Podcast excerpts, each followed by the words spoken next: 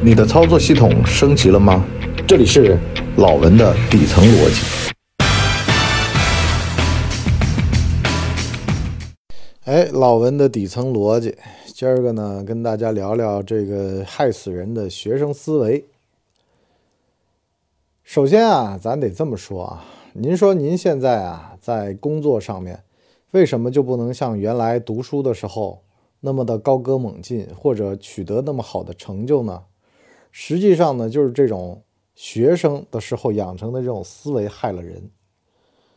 读书啊，它是一个单一维度，您呢只需要把这几门学科顾好。实际上啊，这几门都不能叫学科，这几门呢，实际上啊就是一个进度表，按照进度表实施。那么单打独斗啊，甚至呢是最好呀。还忽悠别人两下，就我说的学表嘛，恨不得就是把自个儿的这个答案啊捂着不让别人抄。个人关系搞得越差，在老师那儿就越受欢迎。反正呢，只看结果不看经过，是吧？你当中用什么手段，只要你能考一百分，老师都说你好，从而呢造成了不团结同学，单打独斗。独来独往的这么个个性，这个个性啊，说句实话呀，霸道总裁爱上我，这些电视剧里面学霸都这样子，事实上也差不多就这样子。但是呢，您要是上了社会工作，你就知道了，这么一套啊，基本上是最遭人恨的。我们不是开了一档叫老文的装傻逻辑吗？我推荐您去听一下。人呐，太毒了，或者太自私了。造成的结果是什么呢？人家跟你公事公办，你受不了。情在事前，我不知道大家懂不懂这意思啊？这意思说的什么呢？你跟对方啊多点交情，人家在弄你的时候啊也会掂量掂量，这值不值？我就说一个最简单的例子嘛，现在不是有一个叫镇楼神器吗？就是贴到你家的这个墙壁上，特别顶上。完事儿呢，在那砰砰砰的敲，让你家楼上邻居难受。这玩意儿啊，如果你是一个领导思维的人，你想都别想，买了这玩意儿以后就遭了大罪了。楼上给你漏点水，楼上给你弄点什么，简简单单。所以呢，人不能够把这种东西呢都简单的归类为说我跟他拍桌子，我吓他，我弄他，而是干嘛呢？要知己知彼。首先呢，弄点老家土特产或者烙好的饼，是吧？上去看看楼上人家小孩是不是跳绳，几点跳啊？聊聊天儿，聊会儿天儿呢。哎，伸手不打笑脸人嘛，你手上递拿个东西，是吧？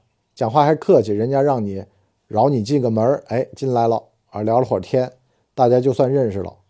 以后呢，人家在想啊，哎呦。毕竟啊，吃过人家的这个烙的饼，是吧？人也不错啊，没事儿呢，这个还给了我一个，比如说什么小好处，是吧？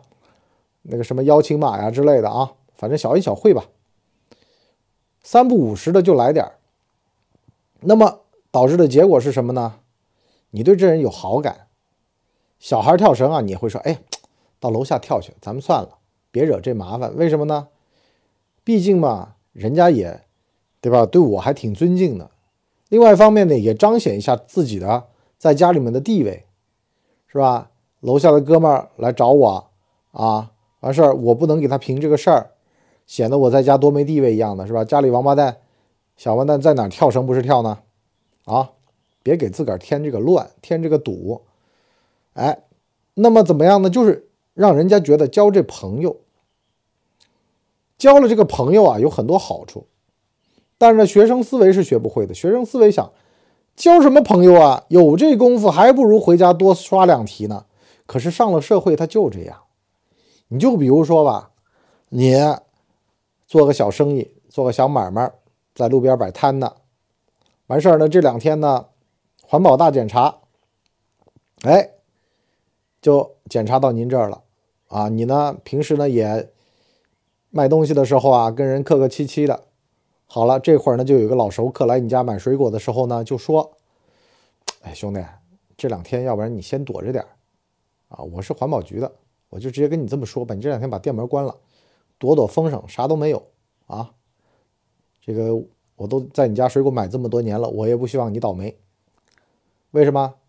情在事前，你平时啊多对人露笑脸，人缘处的还不错，人家落了你点好处，或者呢是觉得别给自个儿的生活添堵，是吧？你换了个水果店老板，万一水果卖的很差，卖的很次，那不影响到自个儿生活了吗？好了，那么多多少少呢，这种情啊都得在，而且呢不能自私，你得利他。为什么利他呢？因为人群当中想害你的人。他脑门上没贴字儿，他没写着我要害你，我有本事害你，他都没写着。而且呢，那些咋咋呼呼的、喊打喊杀的未必能害你，而是那些呢，看起来都是那种蔫吧蔫吧的，也不说话啊，有沉默的杀手的气质的人，反而呢，回家跟他的局长爸爸一说：“爸爸，哎，那个卖水果的，他今天卖给我个烂水果。”嗯，我感觉这有食品安全问题啊。他爹一听，嗯，哦，那边派人查查，是吧？如果你平时人缘还不错，那多多少少这种事儿啊，人家也就说，哎呀，个别行为吧，是吧？可是呢，群众一反应都有啊，奸商恶霸，那这事儿就两说了。所以呢，平时跟社区的关系得搞好点儿别觉得好像自个儿门关起来。自个儿独自生活，离群所居的，只要你学习成绩好，别人拿了你没办法。你得想呀，你人是一个社会动物，你住在这个社区，大家跟你关系都还可以。那真到什么时候了啊？比如说去年比较极端的，像隔离，是吧？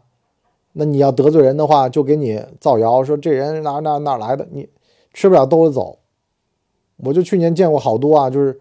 邻居啊，传闲话的说这人医院的，啊，完事儿呢。你说人心有多险恶，就禁止他上阳台晒被子，免得他们家的病菌往外散。实际上啊，他都不知道那玩意儿叫病毒。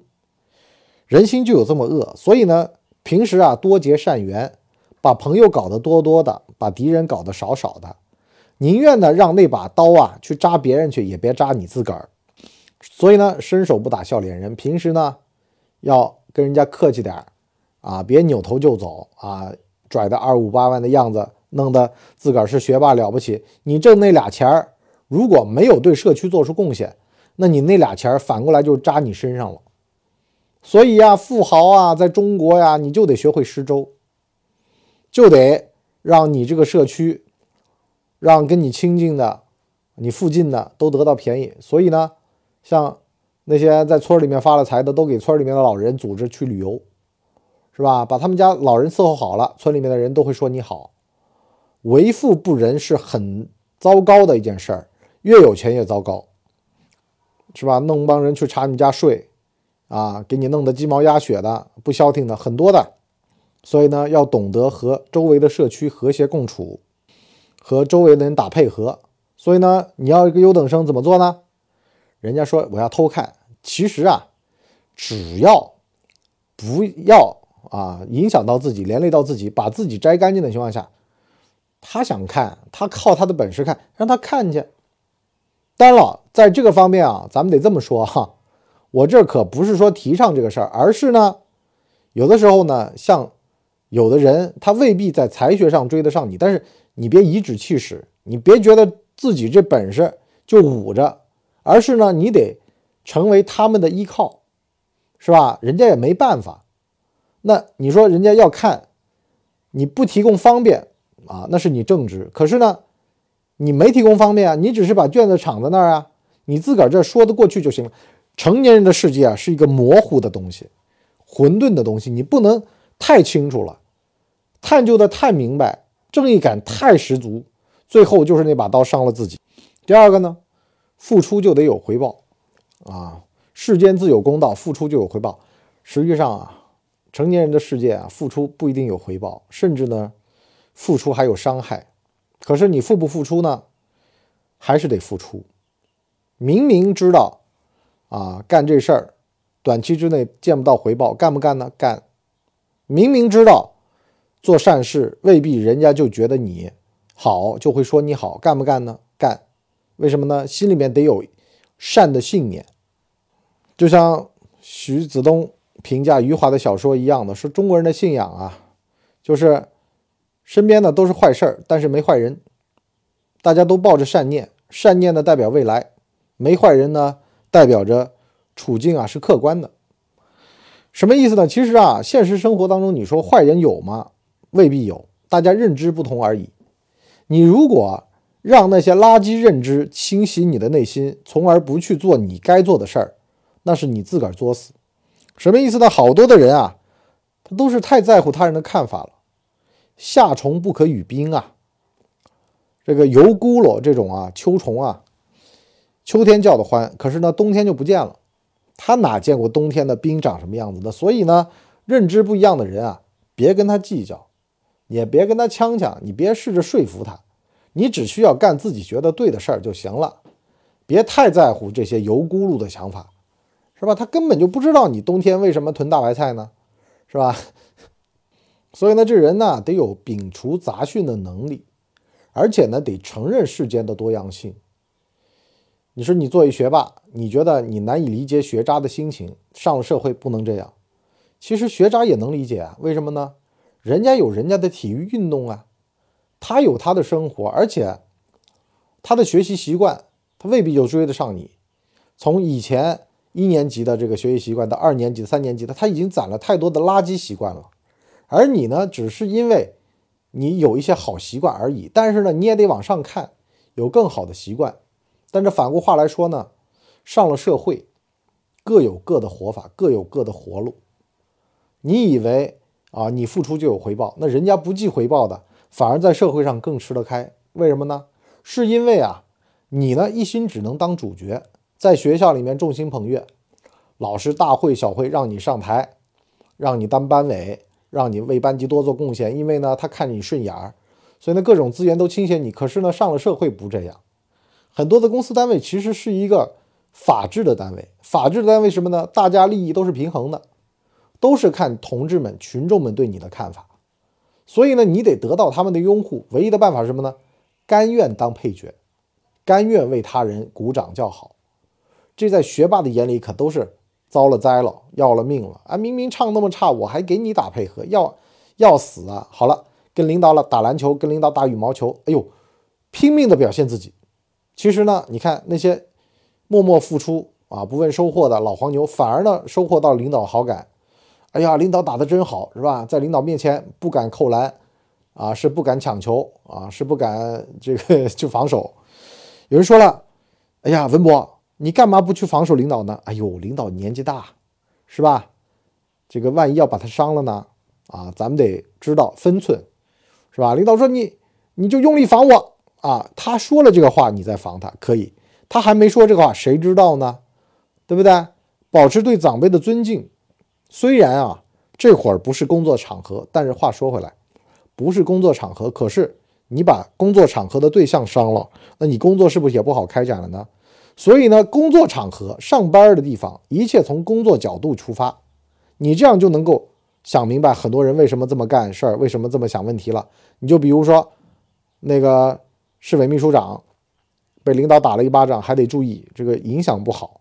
这个通报里面那个说法什么意思呢？实际上他就是要站在工作的角度去考虑问题。万一给这个领导造成了不良的工作影响，将来自己的工作无法开展，怕领导误会他等等的，是不是？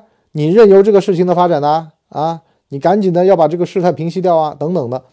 所以说呀，不计回报，不能小农意识啊，不能觉得说。哎呀，我今天出了两块钱，我就必须得拿两块钱回来。你可以当存钱嘛，你今天存两块，明天存两块，到时候一笔提出来，甚至呢是自己这辈儿都不一定能提得出来。很多在公家单位上班的人啊，都知道，你呢在那上班着，然后呢给人家呢赠人玫瑰，手留余香。有很多白眼狼，或者说呢，他呢只能够现在接受你的好处，因为呢他也帮不了你。很多晚辈儿都这样的呀。你作为一个长辈儿，你请晚辈儿吃个饭，啊，晚辈儿现在呢还没长成参天大树，他也给不了你回馈，你只能耐心的等他长好了。可是呢，有的年纪相差太大的，好了，人家长好了，你也退休了，没关系啊，我退休了，我找你办事儿呀，我退休了，我子女进这个单位啊。像某些系统是吧，就被爆出来啊，这个录取的都是子弟，那很多的，哎，这种回报到时候都可以回报到你们整个家族的这条系统上来，也挺好，未必就得当场两块还两块，三块还三块，而且呢，这种当场两块还两块呢，以后你别想要他再帮你忙了，不可能了。所以呢，很多的忙啊，你聪明人是怎么样叫他还的呢？是不着急啊，像。农村以前呢就有一个很好的传统，你上去坐他们家车，就是那种乡村大巴，坐的时候不要钱，到临走了你给他钱，这叫什么呢？这叫乡村人的一种客气啊！上车就给钱，代表我不相信你，我不信任你啊！这会制造矛盾的，大家都乡里乡亲的，是吧？我还能不相信你呢？哎，下车了再给钱，这就代表着一种礼貌。现在城市化见不着了。可是呢，你在村里面的人，他就有这么一种逻辑，就是反正我家大的还不了你，我家老二也能还你嘛。最后总账方面大家是平的，可能呢有的总账上面都不平，没关系。可能旁人看见说：“哎呦，老文家这家风真不错，是吧？无偿的给穷人施粥，啊，就做了慈善。做慈善你就不能求回报，但是很多的人或。”生意就会来，为什么呢？你结善缘，人家说啊，哎呦，这家可真慈悲，老太太啊，信佛的，你看嘛，十五初一都施粥，人家这家风绝对错不了，人家家里绝对啊，这种生意方面呢，就跟老文家做，是吧？家里有一个吃斋念佛的老太太，家里有个老头热心公益事业，对子女的生意都是有帮助的呀，人家看在。你爹的面子上，看在你娘的面子上，过来跟你做生意，觉得这样的爹娘教出来的子女不错。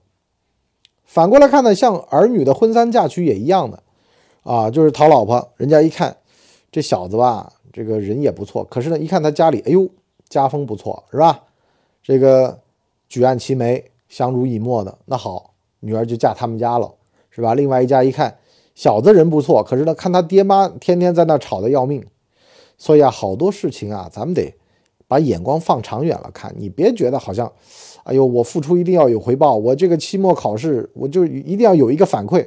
上了社会未必有反馈，而且呢，没有短期的反馈，反而也可能是件好事儿，就没那么多乱七八糟的啊，就是那种小人围绕在你周围。那小人呢是当场还你利的，君子呢他未必啊，他反应慢点或者说呢他再看看，再等等。你说一门生意好的生意，他肯定是一而再再而三的考验过你。一个领导，他想让你做大官儿他肯定是先把你放这个贤妻冷子上量一量啊，等你那个炭火劲儿过了，再看看你这人的心性怎么样，是吧？会不会胜而骄败而馁，还是胜不骄败不馁，还是不卑不亢的继续干着自个儿该干的活？这人比较认份儿，那么这人呢，就是将来就混得不差。这人如果不认份儿，老是要跳起来折腾啊，动不动就掀桌子，和人家在那儿啊说自己有多惨有多苦啊，希望人家高看他一眼，给他机会，那这样的人就不堪大用等等的都会有的。所以说呀，人这辈子呀，有的时候你学生思维这个东西啊，就最要了人命了。总觉得我应该站在舞台的中央，把自己放在这种核心的位子上，有几个人能当核心呢？我今儿个跟一个哥们儿聊天，我都觉得很感慨呢。他说啊，因为他是做影视行业的嘛，他说他们这行的，大家都有当年都有导演梦，可是呢，往往导演就那么几个，那怎么办呢？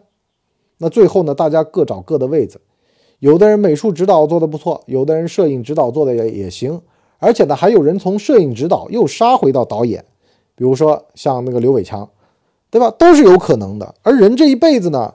你不要想着说我一定要往一个方向去，而是呢也往旁边的转转。就像这种公家单位，有的人说：“哎呀，我一定要实职领导干部。”其实啊，虚职也未必不行啊，是吧？为什么呢？曲线救国嘛，一步可能会扯到蛋，可是你可以分两步走啊。你裤子穿的可能比较紧，祖上关系啊没有人家那么深厚，是吧？自个儿的能耐呢也没有别人的厉害。你说你当导演不行，你当个制片人也可以嘛，对不对？给人家当参谋，啊，给人家做后台工作也未必不行。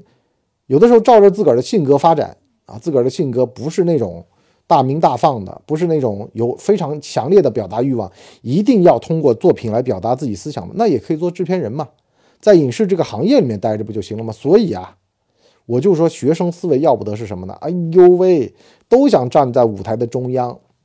所以啊，我给我儿子报的叫合唱团，是吧？我自己就知道，我当年当主唱当多了，也有这方面读的问题。好了，我们今天上半集就先聊到这儿，下半集呢，跟大家聊聊如何克服，或者说这个避免学生思维。这个呢，我十几年的经验，我到现在我觉得我自己身上都没退干净呢。为什么呢？你当年当学生越优秀，你这个学生思维这个影子就越麻烦，越去不掉。所以呢，就要反其道而行之，用去污粉去洗去身上的油腻。好了，我们今天这就先到这儿，我们下期见，拜拜。